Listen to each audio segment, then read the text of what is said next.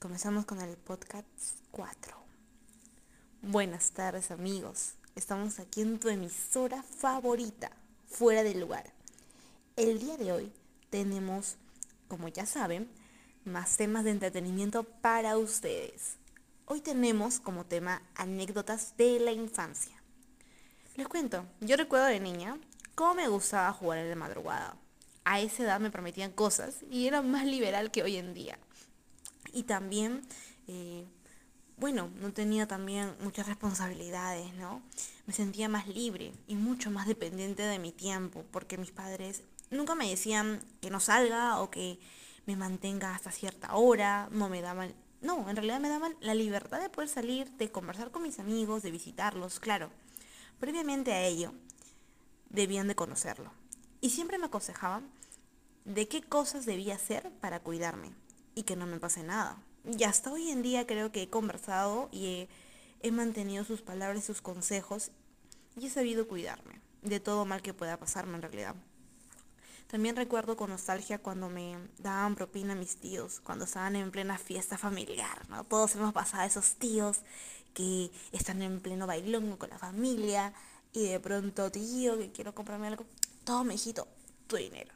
Siempre ha sido así, ustedes sabrán y se reirán con ese momento como yo, porque recuerdo que la mayoría de mis tíos era así. Y saben que yo tenía un tío en particular que me daba eh, un sol Entonces, en ese tiempo, wow, un sol era mucha plata, te podías. En mis tiempos, yo me compraba cuatro, cuatro galletas y las tenía para elegir, porque eran súper baratas. Bueno, también pasamos a lo que era cinco soles. ¿Te imaginas lo que era cinco soles que te dieran? Yo me sentía millonaria, les juro, era una millonaria. Y hasta yo ni siquiera podía escoger qué comprarme entre tantas cosas. Porque claro, todo era muy barato en ese tiempo. Entonces por ello podías escoger lo que tú quisieras. Otra cosa que me acuerdo es que descubrí en carta. No sé si muchos se acuerdan, pero en carta, cuando yo aproximadamente creo que tenía 4 o 5 años, yo ya era parte de ese mundo casi virtual en esa época en la que salió en carta, porque mi padre es analista de sistemas, entonces siempre estuvo muy a la vanguardia de eso. Eh, y nada, en carta para mí, para los que se acuerden, era muy entretenido. A mí siempre me ha gustado leer y me gustaban las cosas que aparecían de animales. Eh, lo poco que acuerdo, yo no acuerdo que leía la parte de los animales del cuerpo humano porque no era cualquier tipo de cosas, ¿no? De internet que ahora tú buscas, no, eran ciertas cosas que te daban y tú las podías leer o jugar que también había, pero a mí más me gustaba leer. Me acuerdo muy bien eso que leía mucho de los animales. Y bueno, bien, esos son mis recuerdos más bonitos que tengo de la infancia. Al igual que también mi mejor recuerdo fue en primaria. He tenido bonitos recuerdos en el colegio. Más que nada por los amigos que hice y los buenos momentos que pasé. Como por ejemplo, ser brigadier por primera vez en mi vida. Gracias a mi director del colegio, que fue quien me eligió. Lo recuerdo mucho a él. Él ya no lo tengo en esta vida en realidad, ¿no? Pero gracias a él y a su gran apoyo y gran confianza que entablamos, me hizo entender que en este mundo hay personas que no son necesariamente tu, familia, pero quienes te darán siempre una mano y estarán ahí.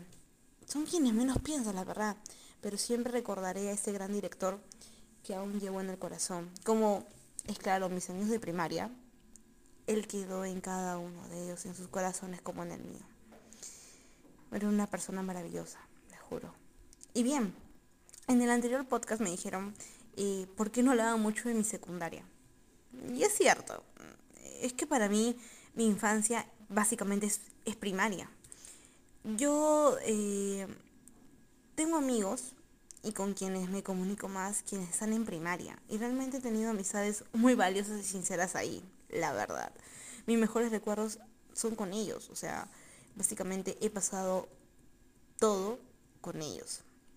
Y bueno, es por eso que no comento mucho de lo que es secundaria, ¿no? Por ciertas cosas que, no entablábamos muy bien y, bueno, lo, no la pasé muy bien que digamos en secundaria. No fue mi mejor experiencia y la verdad que no prefiero eh, volver a ello. Para mí siempre será primaria. Los mejores amigos y las mejores personas que pude haber conocido y, en, claro, los mejores recuerdos de la infancia. Y bien, como saben, siempre hay comentarios por las redes sociales acerca de los mejores recuerdos. Básicamente esta vez tengo de mis amigos, con quienes he tenido mayor comunicación. Tenemos a Aaron, mi Pinky, que les comenté en el anterior podcast, joven de 23 años, que nos dice que sus mejores recuerdos claramente están en primaria, con quienes ha pasado momentos maravillosos y donde encontró la verdadera amistad. Beto, joven de 23 años también, el cual sostiene que sus mejores recuerdos fueron en primaria, cuando su abuelito lo llevaba al colegio y le hacía sentir muy querido y nunca lo dejaba solo. Recuerdo muy bien esa época, recuerdo muy bien a su abuelo de mi amigo, porque era una persona mayor de edad muy, pero muy adulta.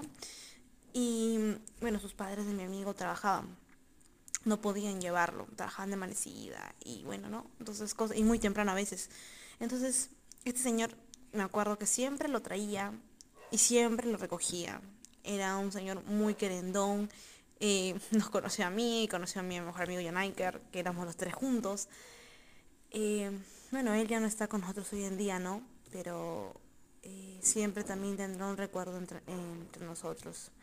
Rubí Mendieta, joven de 24 años, quien nos dice que su mejor recuerdo también fue en primaria y de los momentos en cómo nos grabábamos fingiendo en ser estrellas de internet. Les comento, ella es mi compañera de primaria, una de mis mejores amigas también. Eh, claro, ella y yo nos grabábamos creyéndonos eso, artistas de televisión, que en ese tiempo me acuerdo que estaba de moda iCarly, una serie de Nickelodeon. Y qué gracia y qué momento tan grato trajo a mi memoria este recuerdo, gracias a mi, amiga de infancia. Bien, esto es todo por hoy. Enormemente agradecida me encuentro con ustedes y por los bonitos momentos que este podcast está trayendo conmigo. Y la interacción tan bonita de verdad que se está creando.